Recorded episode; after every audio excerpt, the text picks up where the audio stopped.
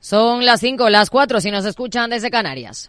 Capital Radio, servicios informativos.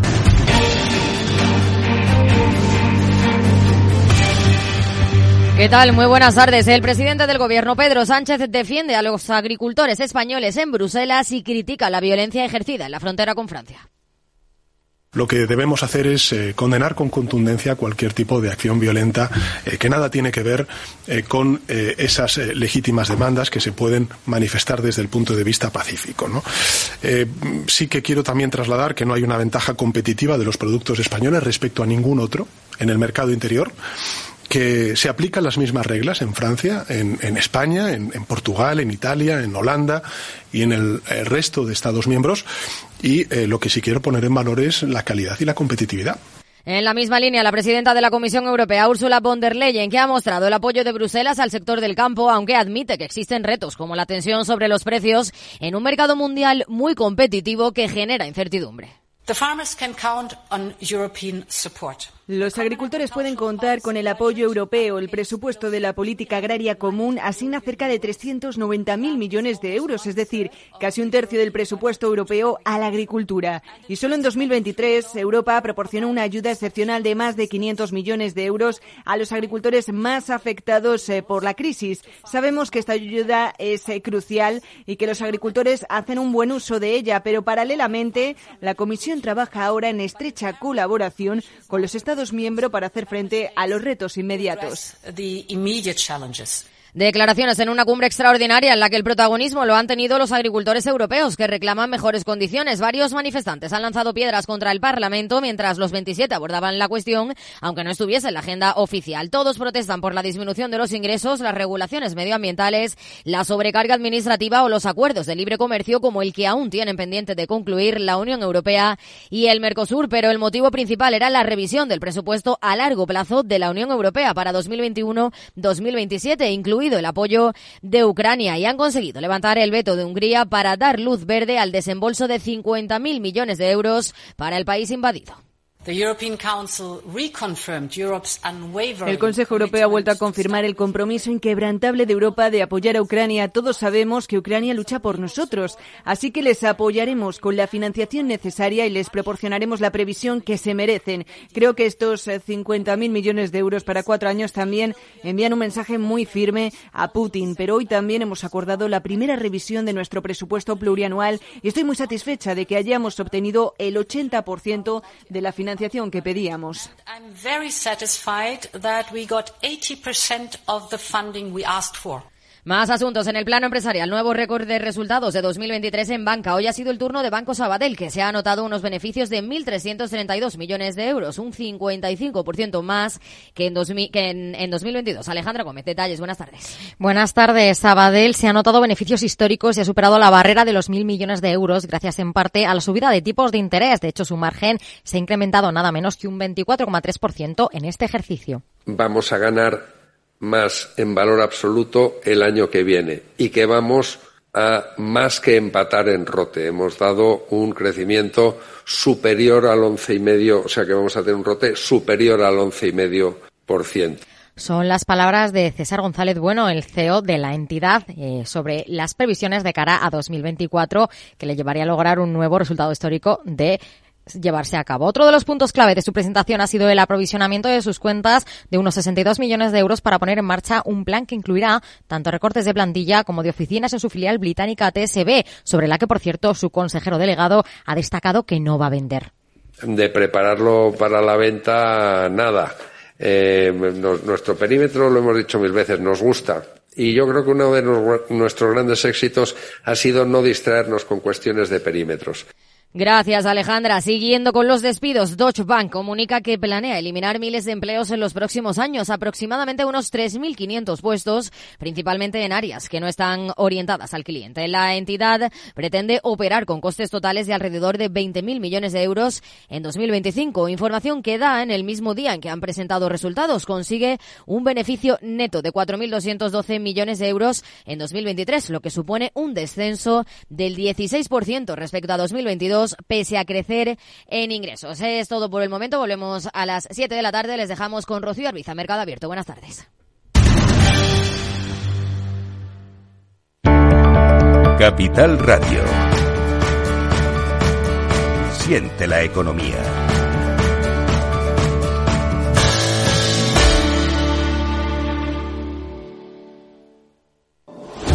La economía vuelve a El Balance con renovada presencia. La tertulia económica más simpática, entretenida y con los profesionales mejor preparados de la radio española llega todos los jueves a los micrófonos de El Balance a las 9 de la noche. Aquí, en Capital Radio. Tardes de Radio y Economía. Mercado Abierto con Rocío Arbiza. Casi seis minutos los que pasan de las cinco en punto de la tarde, de las cuatro se nos están escuchando desde Canarias.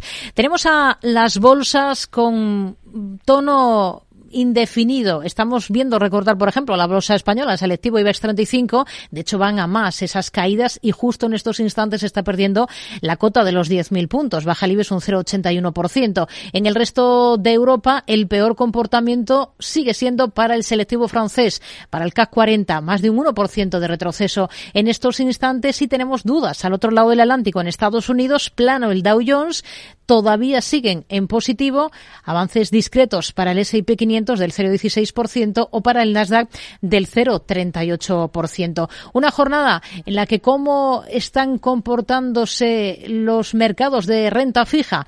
Tenemos un movimiento claro de recorte en los rendimientos de los grandes bonos soberanos. El alemán, por ejemplo, a 10 años pues está recortando en torno al 5% hasta el 2,12% hasta el 2,12%. Tenemos ahora mismo al estadounidense al mismo plazo también con un fuerte recorte en rentabilidades, en rendimientos hasta cotas del 3,83%. Y el euro, la moneda única, ¿cómo se está comportando? ¿Cómo se mueve a esta hora? Repunta ligeramente frente al billete verde de Estados Unidos hasta 1,0836 unidades. Redrive el renting de usados de ALD Automotive patrocina este espacio. Entra en aldautomotive.es y descubre todas las ventajas. Miramos ahora a Japón. Más de un 28% acumula de revalorización este año el selectivo del mercado japonés, el Nikkei. Esto después de firmar un 2023 muy positivo. Japón es un claro beneficiado, por ejemplo, de la fuga de capital inversor desde China, pero hay más razones que explican este empuje. Zanjando, zanjado ya, como tenemos el primer mes de este ejercicio, el mes de enero, ¿hay argumentos para que la bolsa japonesa siga al alza?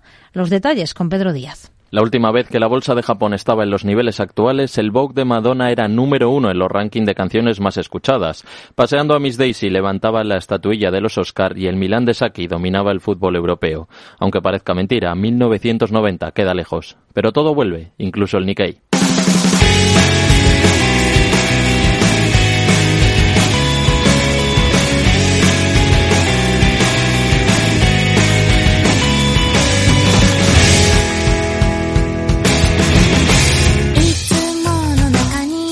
Mientras los mercados asiáticos caen, la bolsa de Japón está en su nivel más alto en 34 años después de un tiempo estancada por la reforma del mercado bursátil que desde el año pasado impone dos obligaciones a las 1.700 empresas que forman parte del TSE, el mercado japonés. Alex Fuste, economista jefe de Antbank. Hacer dos cosas. Uno, a, eh, las obliga a que expliquen a los inversores cuáles son las razones, los motivos por los que la cotización, la capitalización es tan baja, unas razones que tienen que ver con las eh, estructuras de capital muy, complejas, con eh, participaciones cruzadas, con escasa o nula recompra de acciones. Entonces, tienen que identificar las razones y lo segundo que tienen que hacer es eh, que expliquen qué van a hacer.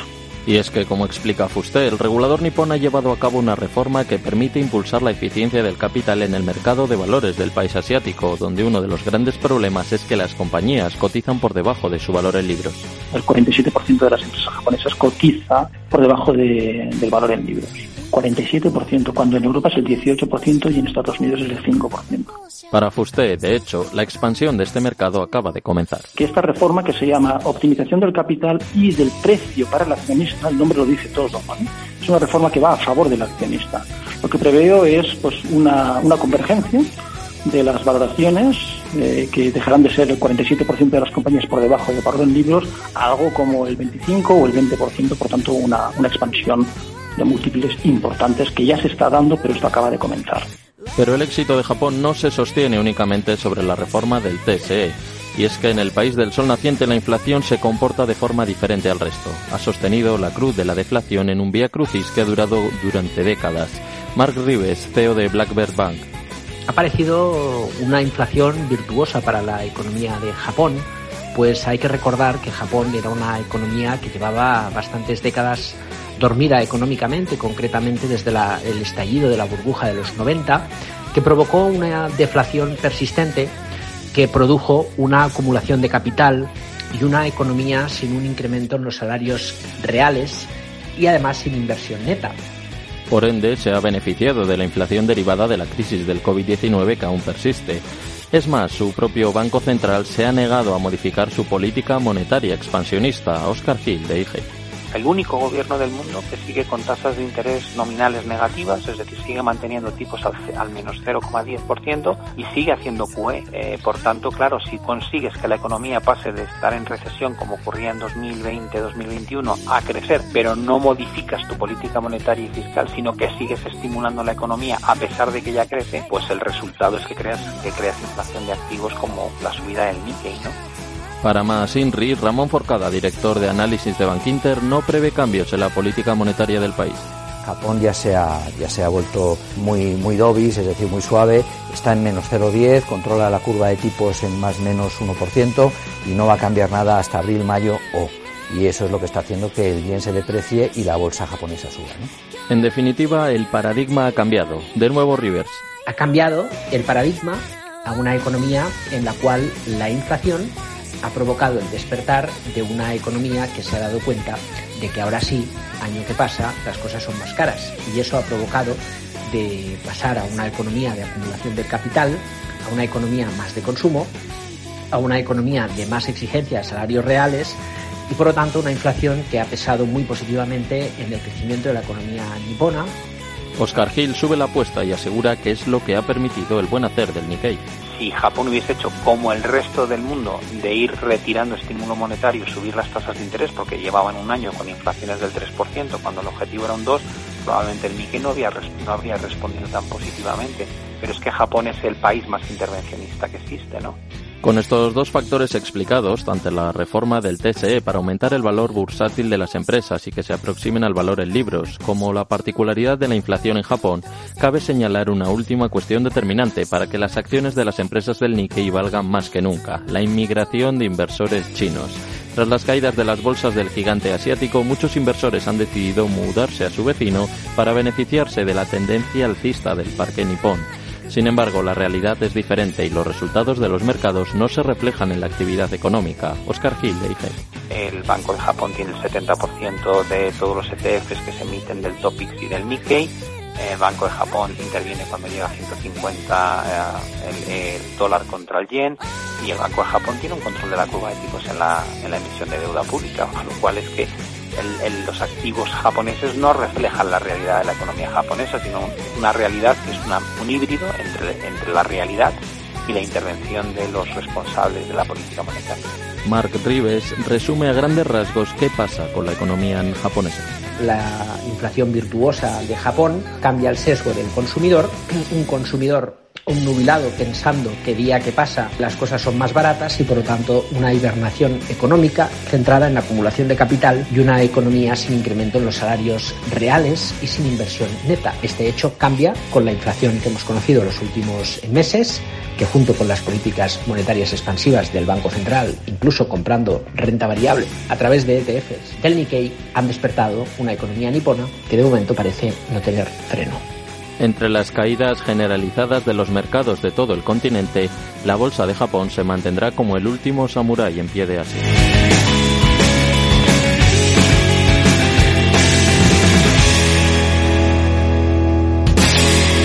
Redrive, el renting de usados de ALD Automotive, ha patrocinado este espacio. Entra en aldautomotive.es y descubre todas las ventajas. Bueno, y más allá de Japón, ¿dónde ponemos el foco a esta hora, Laura Antiqueira? Hoy ponemos el foco en las protestas de los agricultores que se extienden por toda Europa.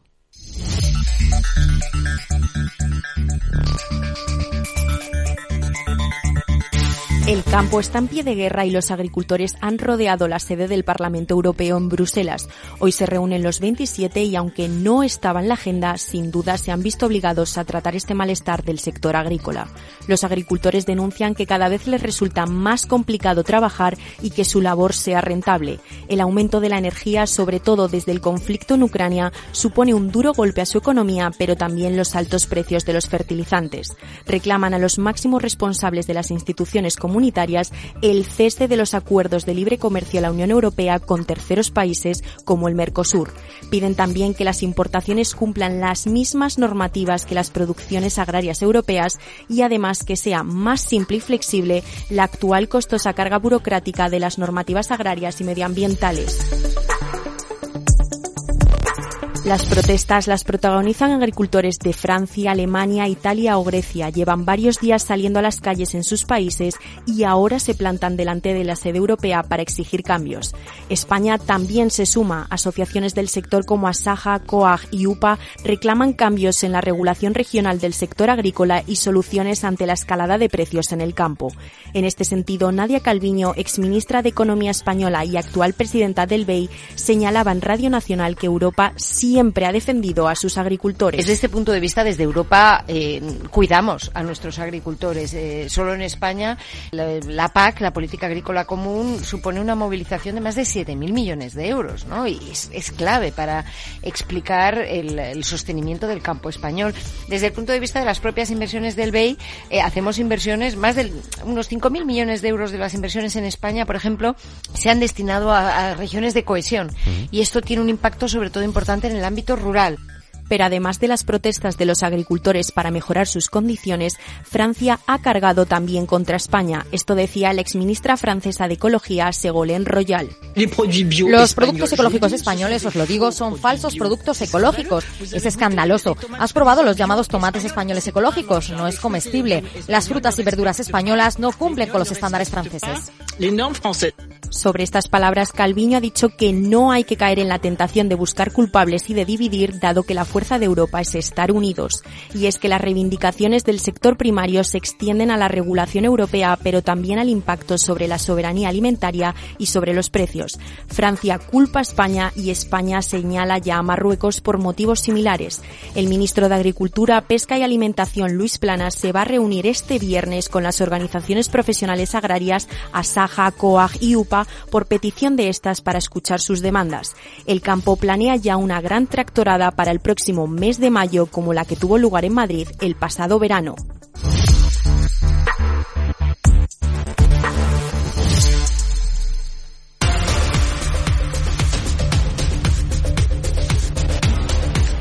Seguimos, es momento de saludar en Mercado Abierto en Capital Radio Miguel Ángel Rodríguez, analista independiente. ¿Qué tal Miguel Ángel? Buenas tardes. Hola, ¿qué tal? Muy buenas tardes. Vamos a comenzar hoy mirando a Reino Unido porque ha habido reunión del Banco de Inglaterra que ha mantenido tipos tal y como se esperaba y mm, no sé, ahora nos estamos enfocando especialmente en otros grandes bancos centrales, en la Reserva Federal, en el Banco Central eh, Europeo, pero el Banco de Inglaterra para cuándo espera que mueva tipos?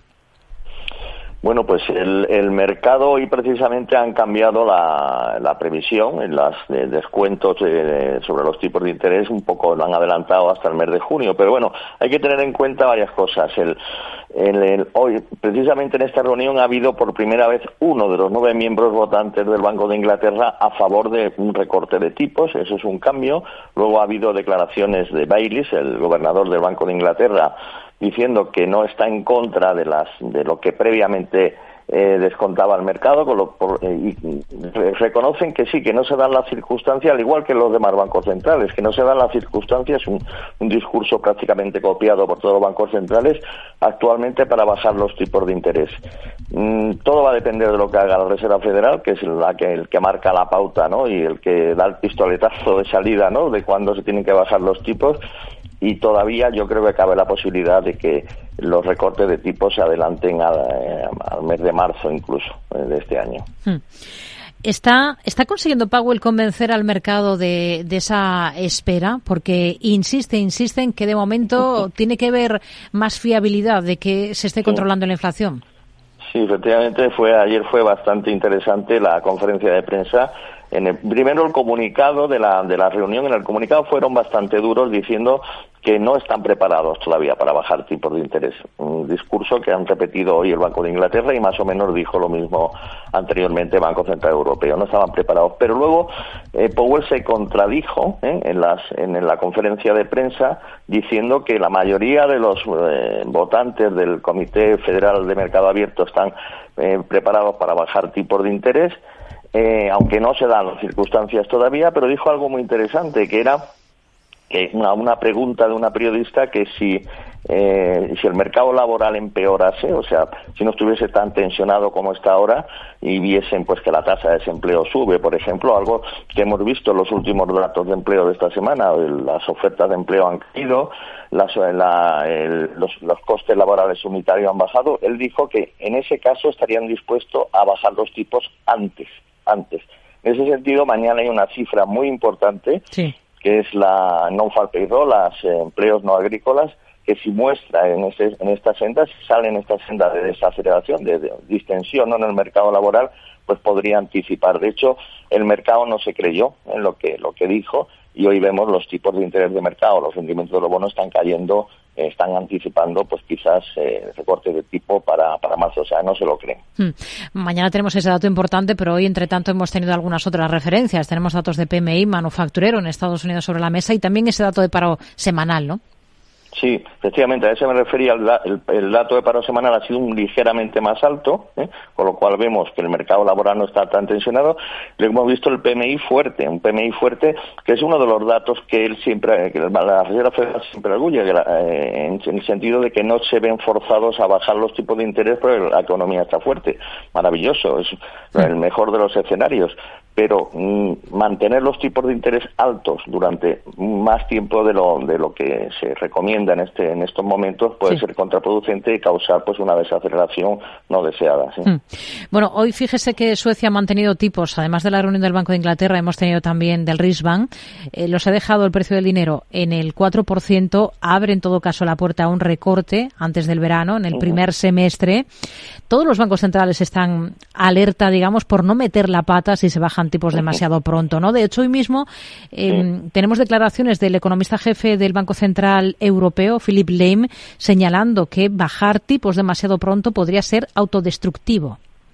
Bueno, bueno, es un poco exagerado lo que está diciendo, pero si nos damos cuenta el discurso se repite, se repite en todos los bancos eh, de la zona occidental, ¿no? De europeos y Estados Unidos. Hay que tener en cuenta que eh, deben mantener cierto equilibrio en, la, en, los países que están interrelacionados, eh, porque pueden causar pues algún tipo de, descalabro en, el, en, los mercados financieros. Imaginemos, por ejemplo, que un banco, eh, el Banco Central Europeo, hubiese bajado tipos sin que se esperase en el momento que en la última reunión eso hubiese causado, por ejemplo, entre otras cosas, pues una caída del euro. ¿eh? Una caída del euro, tiene, los tipos de cambio están muy relacionados con el diferencial de los tipos de interés.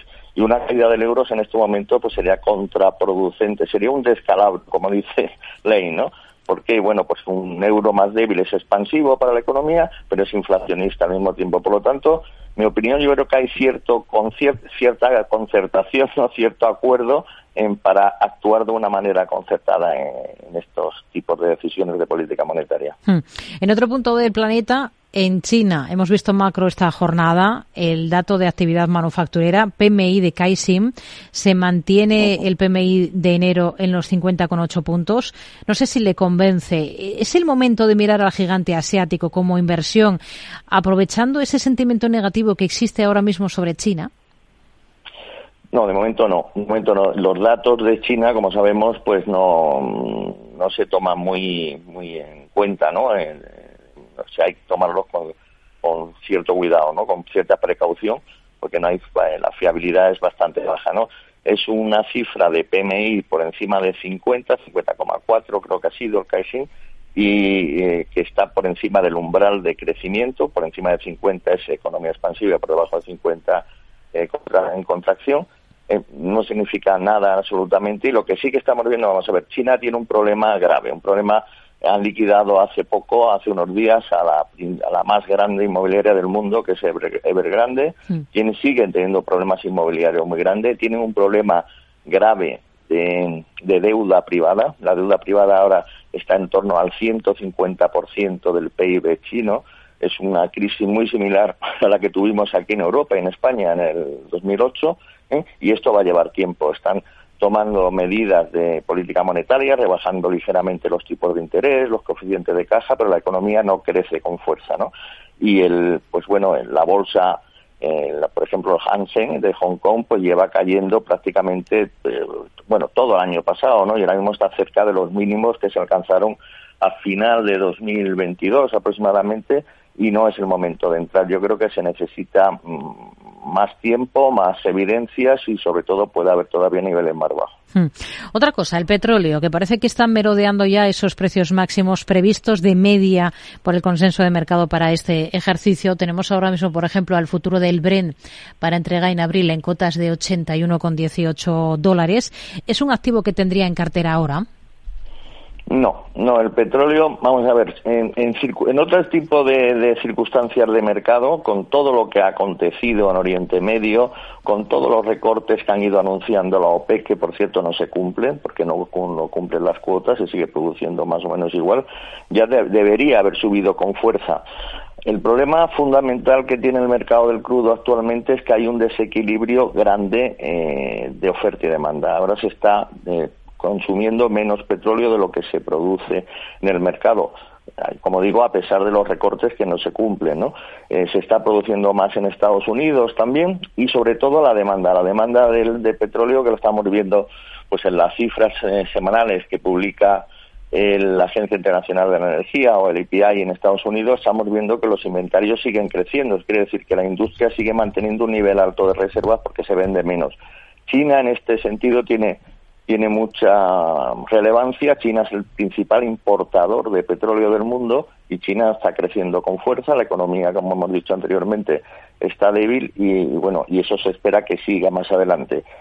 Eh, se mantienen los niveles ahora mismo la parte alta del rango por la tensión, por tensión geopolítica en Oriente Medio, eh, etcétera, etcétera. Por supuesto, si hubiese algún tipo de incidente, sí podríamos ver un repunte con fuerza, pero si la situación eh, se va aclarando y no, no se llega más, ¿no? no se extiende el conflicto, lo más probable es que el crudo, el petróleo, pues vuelva otra vez por, por niveles los bajos que hemos visto últimamente.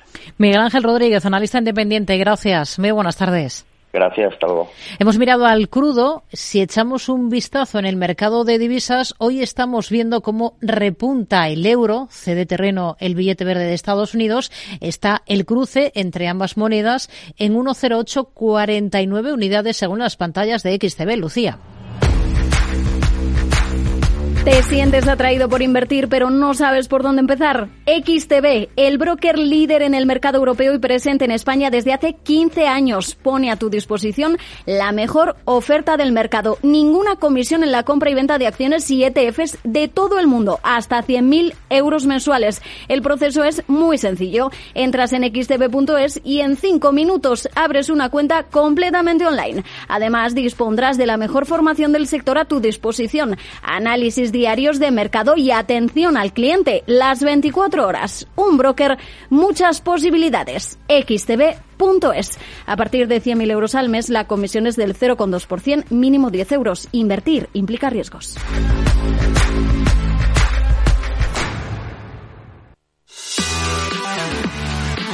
Tardes de Radio y Economía. Mercado Abierto. Con Rocío Arbiza.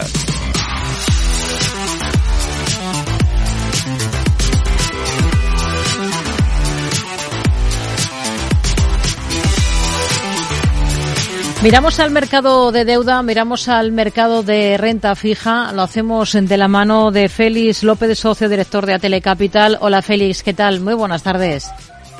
Hola, ¿qué tal, Rocío? Muy buenas tardes. Bueno, sesión. Estamos viendo un recorte contundente en los rendimientos de los principales bonos soberanos esta jornada, ¿no?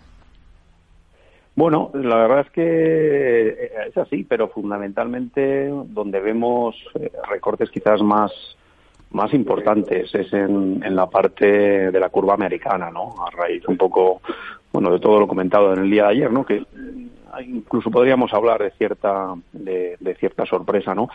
La verdad es que en, en, una jornada, pues eh, a fecha de hoy, donde ya podemos ver que en lo que llevamos de este año, justamente un mes, eh, los rendimientos a largo plazo en, general, de aparte de deuda soberana en Europa, los vemos un poquito por encima de los niveles de, de final de año, mientras que en cambio en Estados Unidos con el recorte que estamos viendo en el día de hoy, pues ya, ya están cerrando por debajo de los, de los niveles del día 31 de, de diciembre, ¿no? Lo que sí que vemos es eh, más movimiento quizás en la parte larga de la curva, como hemos comentado, mm. mientras que en los tramos, en los tramos cortos en Europa, pues vemos mucha indefinición en el día de hoy, ligeras subidas, podríamos decir, ¿no? Mientras que en la parte americana, en la curva americana sí que vemos también caídas, pero quizás mucho más mucho más contenidas. ¿no? Hmm. Bueno, tenemos al bono americano a 10 años en cotas ahora mismo su rendimiento del 3,83% más o menos.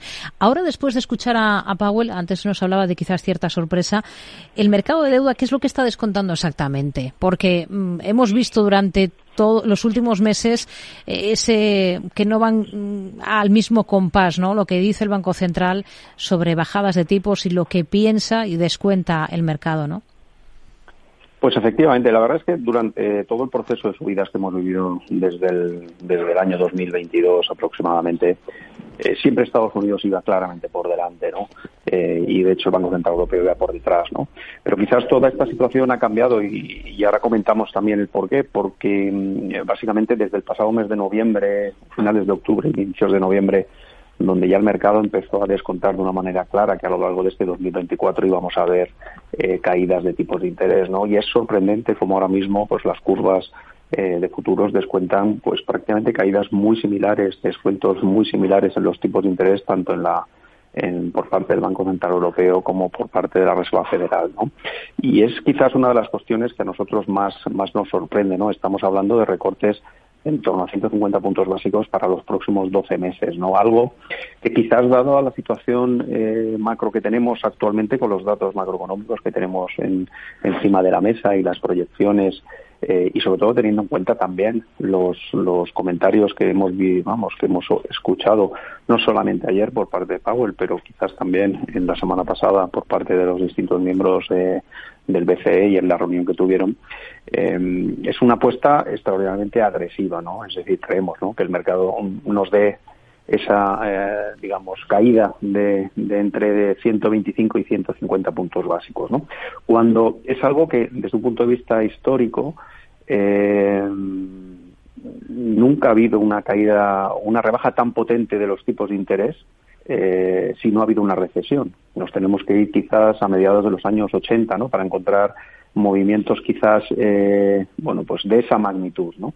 Con lo cual, mm, quizás es eh, esta situación, yo creo que en algún momento del, de, los próximos meses, yo creo que uno de los dos eh, jugadores, por decirlo de alguna manera, tendrá que adaptar su posicionamiento. Uno, o realmente cambia drásticamente el lenguaje los, los bancos centrales, fundamentalmente creemos inicialmente la Reserva Federal y baja eh, los tipos, eh, perdón, o baja de una manera mucho más, más agresiva los tipos porque se produce una recesión, o el mercado regula y, realmente esas expectativas de, caídas de, casi 150 puntos, puntos básicos pues la suaviza, ¿no?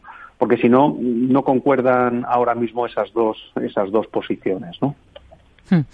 Está siendo la semana de, los bancos en nuestro país. Eh, están presentando resultados las grandes entidades, resultados de récord. ¿Los cocos de la banca son la principal apuesta que tienen ustedes este año en la parte de deuda corporativa?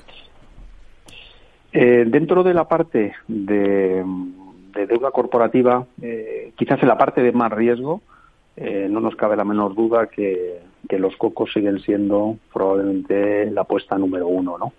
Una apuesta que empezamos probablemente a lo largo del segundo trimestre del año pasado, una vez eh, bueno, pues fuimos testigos de, tanto la crisis en el sistema regional bancario de Estados Unidos como los eventos de, Credit Suisse en Europa.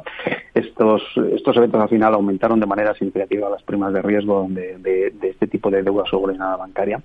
Y la verdad es que desde entonces, en los 10 meses que han pasado, se han ido reduciendo, todavía siguen eh, creemos cotizando con unos diferenciales eh, relativamente atractivos con relación a lo que sería su digamos sus activos homogéneos en el mundo de la renta fija que serían pues la parte de, bonos high yield, ¿no? Y creemos que ese, ese diferencial, ese gap, debería de estrecharse en los próximos meses, ¿no? Ya no es tan destacado, tan importante o significativo como lo era, pero todavía sigue, creemos, aportando y sobre todo teniendo en cuenta un poco la calidad de los balances, los resultados que estamos conociendo, las provisiones que tienen, los niveles de capital de los bancos, creemos que todavía mm, son el activo a tener en un entorno hmm. de crecimiento bajo, o suave, pero en ningún caso de recesión. Si nos vamos a un entorno recesivo, probablemente dejaría de ser una de nuestras apuestas eh, quizás más destacadas para este 2024. De momento les convencen, porque ¿qué criterios utilizan ustedes para seleccionar emisiones de renta fija corporativa para sus carteras? ¿Qué requisitos deben cumplir? A ver, aquí fundamentalmente mm, quizás los pasos previos es elegir eh, los, el nivel el nivel de riesgo que uno quiere tener en términos de en términos de duración y rating, ¿no? Con lo cual, cuando uno inicialmente hace ya ese ese screening inicial por, por temas de restricciones de folleto, restricciones en las eh, digamos en las reglas de juego de cada una de las carteras, pues al final, una vez eh, hecho ese, esa primera selección, muy probablemente lo que haya que ir ya es a la calidad del balance, ¿no? Eh, qué tipo de deudas tiene, qué tipo de vencimientos, eh, cuándo se producen. Eh, es decir, es un proceso hasta cierto punto relativamente similar al proceso de selección de, de lo que serían las compañías en, en renta variable pero que quizás con un punto de vista mucho más conservador, ¿no? Dando, teniendo muy en cuenta que el objetivo del bonista, que el objetivo del, del inversor que compra bonos es que le devuelvan su dinero, mientras que el objetivo del accionista al final es que tenga proyección de crecimiento a muy largo plazo, ¿no? Con lo cual quizás eh, yo lo que diría es la calidad de la generación de los flujos de caja, que esos flujos de caja puedan atender eh, no solamente al pago de los cupones, sino también al pago del principal cuando, cuando, cuando este se produzca. ¿no? Hmm. Nos quedamos con ello. Félix López, socio director de Atele Capital. Gracias. Muy buenas tardes. Muy buenas tardes, Rocío, y hasta la próxima. Mercado Abierto, Capital Radio. Toca volver a la renta variable, toca mirar al cierre de la sesión en el mercado español con José Lizán, gestor de Reto Magnus y CAF en Quadriga Managers. ¿Qué tal, José? Muy buenas tardes. Hola Rocío, ¿qué tal? Muy buenas tardes. Bueno, tenemos una, hemos tenido una sesión eh, con los inversores muy pendientes, sobre todo de la presentación de resultados del sector financiero. Esta semana ha sido intensa aquí en nuestro país, pero también volvemos a tener un ojo puesto en Estados Unidos. Ha habido un susto al otro lado del Atlántico de un banco, el New York Community Bancorp, que ha destapado un poquito los miedos, ¿no? ¿Podrían reavivarse las tensiones financieras? Lo que hemos visto es que ha aumentado por sorpresa las provisiones para morosidad de préstamos del sector inmobiliario comercial. Pues sí, yo creo que era un sector que llevaba eh, pues todo el año pasado con muchas dudas, ¿no? Y, se apagó la crisis de la primavera a lo largo del verano y con las ayudas de la Reserva Federal y han vuelto los fantasmas, ¿no? Y además es un sector que se propaga rápidamente, ¿no? El sectorial bancario se basa, es un negocio que va apalancado muchas veces sobre los recursos propios mm. y en cuanto empiezan los sustos, pues eh, se propaga muy rápido por, por ese eh, apalancamiento que tienen las entidades y, y, el riesgo que hay de los balances de las entidades a una crisis bancaria, ¿no? Yo creo que un poco, eh, pues esto ha vuelto a, a traer trabajo a la Reserva Federal, me imagino, para, para eh, ver la situación. Sí que es verdad que la situación del mercado de bonos se ha friado bastante y las rentabilidades de los bonos no presionan tanto a las pérdidas latentes, que era un poco uno de los focos que había en el regional bancario, ¿no? que era esas pérdidas latentes en los balances, donde pues eh, de, materializarse se, se llevaría por delante a muchas entidades, ¿no? Pero eh, al final es un sectorial, como digo, pues que que se propaga muy rápido el contagio y que otra vez hay dudas, sobre todo la banca regional americana. Hmm. Sabadell ha sido el nombre propio de la jornada hoy aquí en el mercado español. Lo mejor y lo peor de sus resultados. Bueno, yo creo que son unos resultados que ha decepcionado un poquito en margen de intereses, quedando un pelín por debajo de lo que se estimaba en costes también, pero lo han solventado deshaciendo provisiones y, quizás eso es lo que ha empañado un poco la publicación, ¿no? Y yo creo que un poco eh, sobre todo TSB en, en, Reino Unido ha decepcionado bastante, ha quedado bastante por debajo y, un poco eh, pues ha, pesado en la parte de más intereses de la entidad, ¿no? Yo creo que ahí es un poco donde está el foco de, de, la entidad. Luego las guías para el conjunto del año que viene son razonables, el, la rentabilidad esperada para el año que viene, el rote esperado para el año que viene es razonable y la remuneración al accionista y ese plan de recompra de acciones pues pues también es razonable así que creo que no ha sentado excesivamente mal pero sí que ha quedado ligeramente por debajo de la expectativa hmm. mañana tenemos eh, CaixaBank ¿qué es lo que espera? ¿es optimista? Bueno, pues yo creo que va a ir un poco en línea, ¿no? Parece que la banca en general, y lo mejor de la banca ya lo hemos visto, ¿no? Yo creo que, que estamos empezando a ver eh, como el volumen de créditos empieza a enfriarse, estamos empezando a ver cómo los depósitos pues empiezan a repuntar, ¿no? Y sí que es verdad que, que, las entidades todavía no están especialmente caras y que la morosidad todavía no ha aparecido, ¿no? Pero sí que parece un poco pues que, que probablemente los momentos más dulces de las entidades hayan quedado atrás mm. Y entidades como BBVA o Santander, que han estado más expuestas a mercados internacionales con mucho crecimiento, pues lo han hecho mejor, ¿no? Yo creo que los bancos domésticos mm. pues se están dejando notar más, ya lo vimos en Bank Inter, hoy en Sabadell y probablemente en Caixa mañana. Tenemos en el punto de mira a Ferrovial, que ha presentado proyecciones hasta 2026. Hoy se reúne con inversores en Nueva York de cara a esa salida a cotización en Estados Unidos. Lo que ha dicho es que estima que va a obtener 2.200 millones de euros de sus activos de infraestructuras que tiene por todo el mundo entre 2022 y el 24, que esto va a suponer un importante incremento respecto a los últimos eh, tres años y que esta positiva evolución, entre otras cuestiones, le va a permitir al grupo repartir dividendos entre sus accionistas por un importe de alrededor de 1.700 millones de euros en los próximos eh, tres años. Ferrovial es un valor que hay que tener sí o sí en cartera ahora. Bueno, yo creo que ha sido un poco decepcionante quizás la presentación porque ha sido más descriptiva del mercado americano y la potencialidad del mismo y de su negocio, ¿no?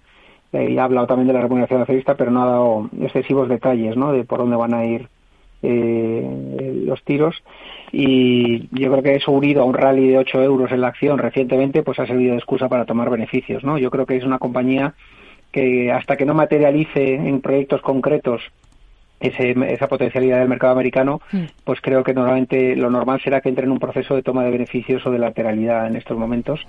Y yo creo que hay que esperar a, a posicionarse en ella porque no está, desde mi punto de vista, en múltiplos barata y creo que, tendremos mejores puntos de entrada, desde luego. Se ha dejado un 3% esta jornada en bolsa. Mañana Logista vota en Junta la reelección de su consejero ejecutivo Íñigo Meirás.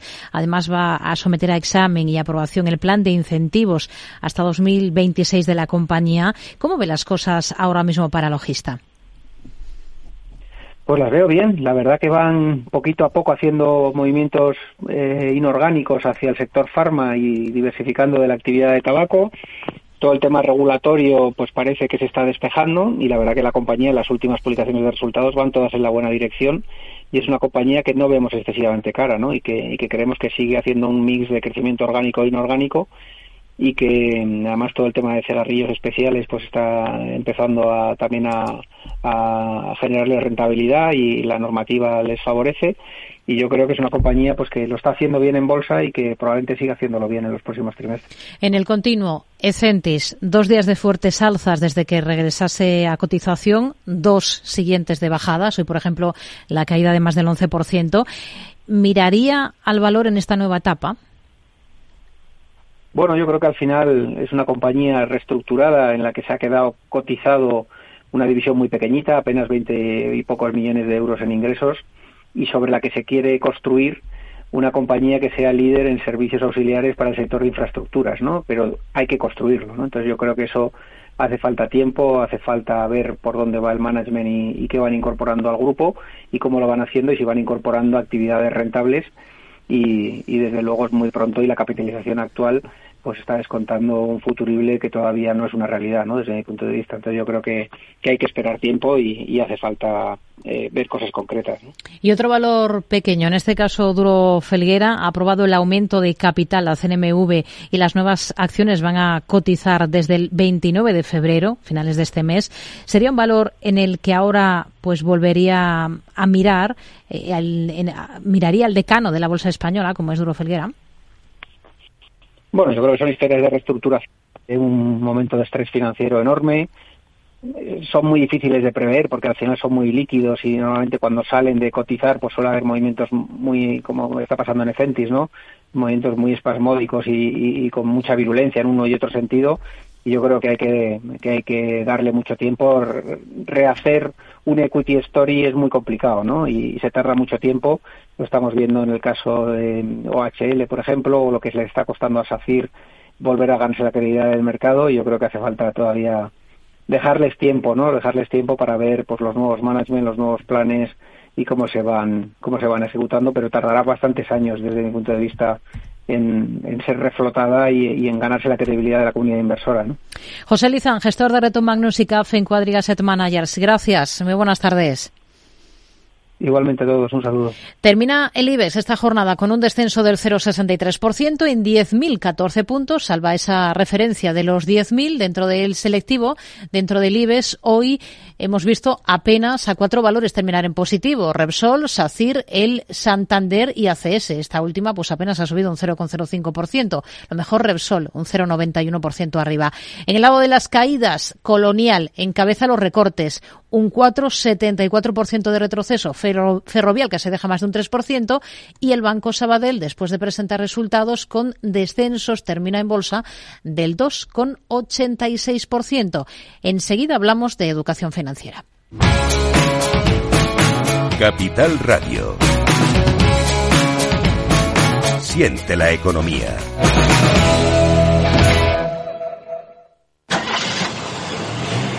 Coche. Golpe. Todo arreglado. Es muy simple asegurarse con el Betia. Simple, claro, el Betia. Mercado Abierto. Capital Radio.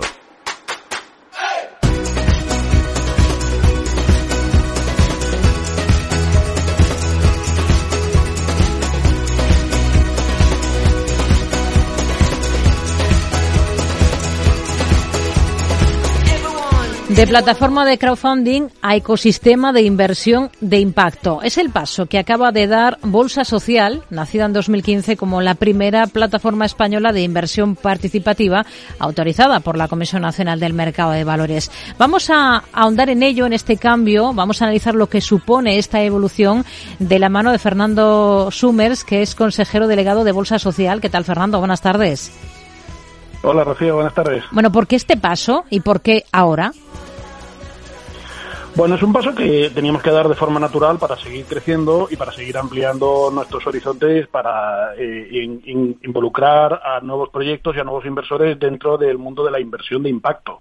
Estamos viendo que surgen cada vez más oportunidades, tanto en equity como en deuda, que los tickets son mayores y que, por otro lado, cada vez hay más interés por parte de inversores, tanto particulares como profesionales, con lo cual estábamos abriendo un poco nuestro espectro, abrimos eh, más allá del crowd, de los particulares, los inversores particulares, a inversores también, pues como te digo, también profesionales y otros instrumentos de inversión también.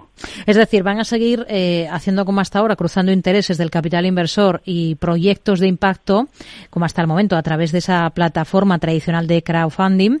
Em, pero luego eh, añaden más cosas. ¿Qué exactamente? ¿Cómo se materializa este paso que están dando ahora? Sí, pues mira, lo que, eh, lo que estamos haciendo es abrir ese ecosistema del que hablamos para dar eh, entrada a otro tipo de inversores, como por ejemplo el Club de Impact Angels, que creamos hace unos años, en el que un grupo de, business angels interesados en impacto pueden invertir determinados tickets en las rondas que abrimos también a los inversores particulares. Eh, abrimos también una red que se llama Impact Network, que es para igualmente dar acceso a inversores semiprofesionales o que tienen de alguna forma mayor interés en este tipo de, productos y de inversiones.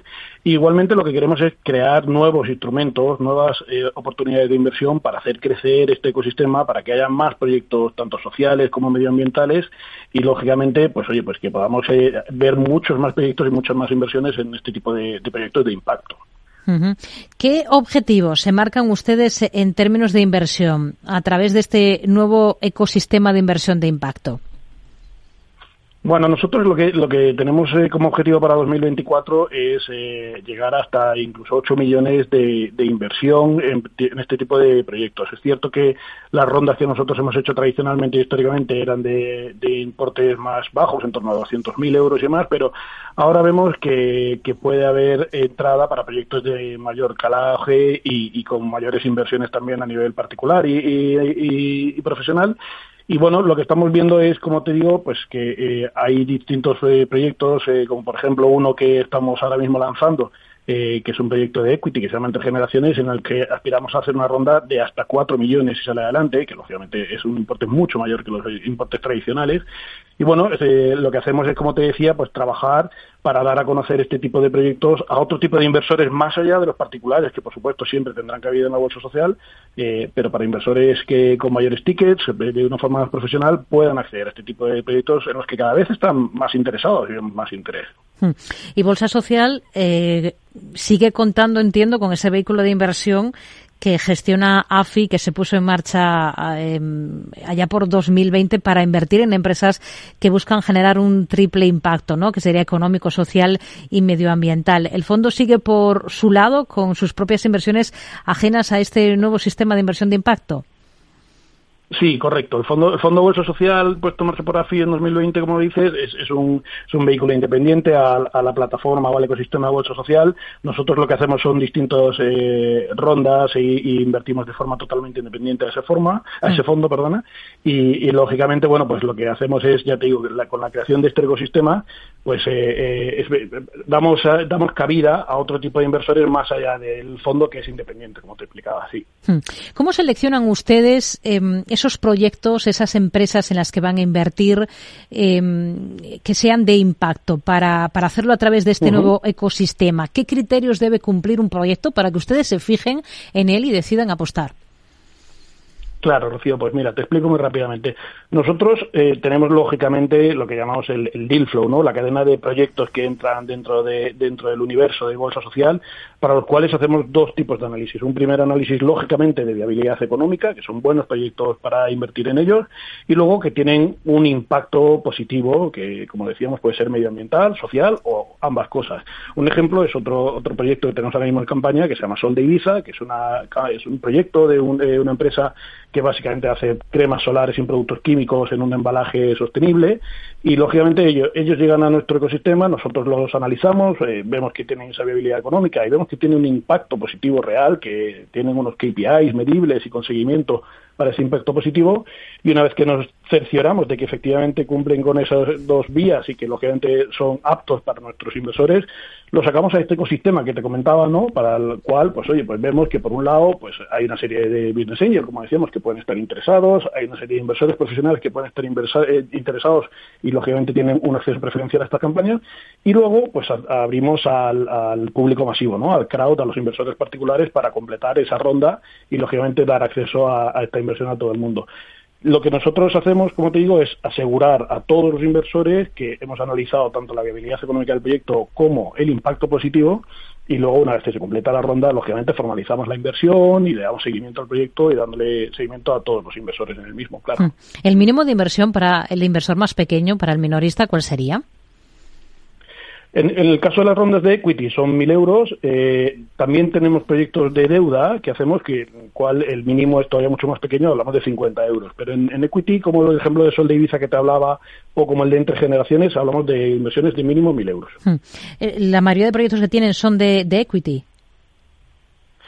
Bueno, históricamente nosotros empezamos en 2015 con Equity y consecuentemente, claro, hemos hecho muchos más, hemos hecho 38 rondas de proyectos de Equity, eh, mientras que Lending empezó en 2021 y entonces históricamente, pues claro, llevamos solo 8 proyectos, eh, aunque ahora vemos que están surgiendo muchos más proyectos de, en este sentido, muchas más oportunidades de inversión en deuda, porque lógicamente son proyectos de impacto que se van consolidando. las inversiones de deuda las hacemos con proyectos que ya tienen, digamos, una madurez, que tienen ya una trayectoria historia y, lógicamente que están más consolidadas y ya lo que buscan es una financiación eh, en, formato de deuda y, entonces lógicamente pues hay más decalaje no vamos a ver seguramente en los próximos meses que ambos ambos tipos de proyectos aparecen eh, y como te explicaba más con mayores tickets y, con mayores posibilidades de inversión. Hmm.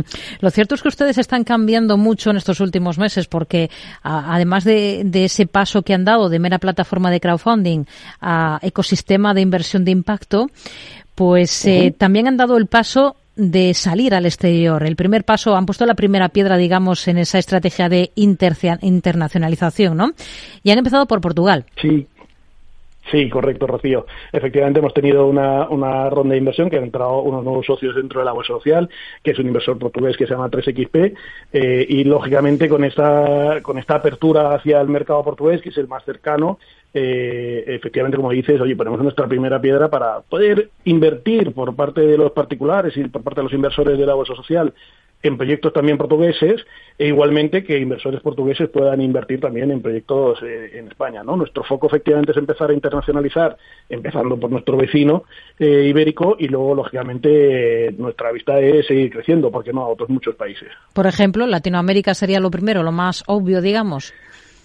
Bueno, sí, lógicamente Latinoamérica eh, parece como un, mercado más sencillo a la hora de invertir, a la hora de conocer de primera mano los proyectos que, que, surjan allí. Está habiendo también una realidad de impacto que está creciendo enormemente allí en Latinoamérica. Y entonces vemos que seguramente va a haber muchas oportunidades de inversión para los inversores, pues eso, no solo españoles, sino también los portugueses, como decíamos, para poder entrar a invertir en proyectos de allí. Con lo cual, sí, eh, efectivamente, nuestro roadmap esa es la idea, ¿no? Crecer hacia Portugal. También hacia Europa y lógicamente hacia Latinoamérica, como bien comentas. Hmm.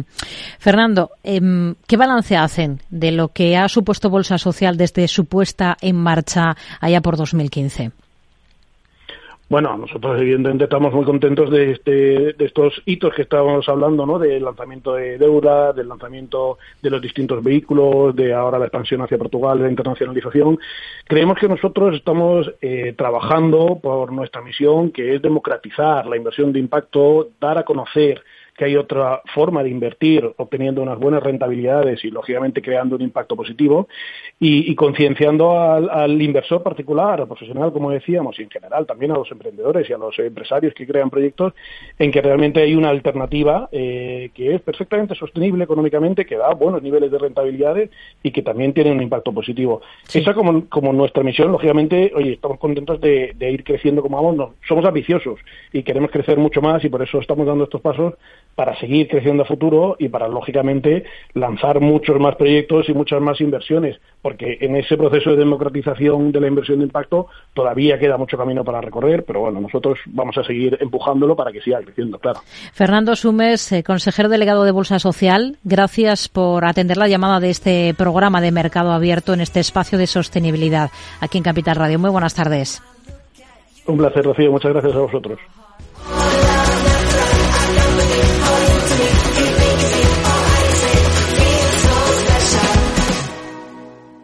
Nordea Asset Management le ofrece la noticia ISR del día. Un total de 19 compañías, entre las que figuran Repsol, Airbus, Alsa o Mercadona, ha lanzado una asociación para impulsar la economía circular en España y el uso de combustibles renovables. Pretenden que las dos cosas se vean como una opción ya disponible y complementaria a otras alternativas para descarbonizar todos los segmentos del transporte. Denominada Crecemos, está formada por empresas que pertenecen a muy distintos sectores estratégicos para la economía española como la industria, la energía o el sector del Además de las mencionadas, en la asociación figuran cotizadas como Logista o Técnicas Reunidas, la Cervecera Estrella Galicia o la Asociación Agraria de Jóvenes Agricultores, ASAJA. Crecemos pretende impulsar nuevas cadenas de valor en torno a la reutilización de residuos, fomentar el desarrollo de tecnologías para poner en valor esos residuos y crear nuevos mercados para productos más sostenibles.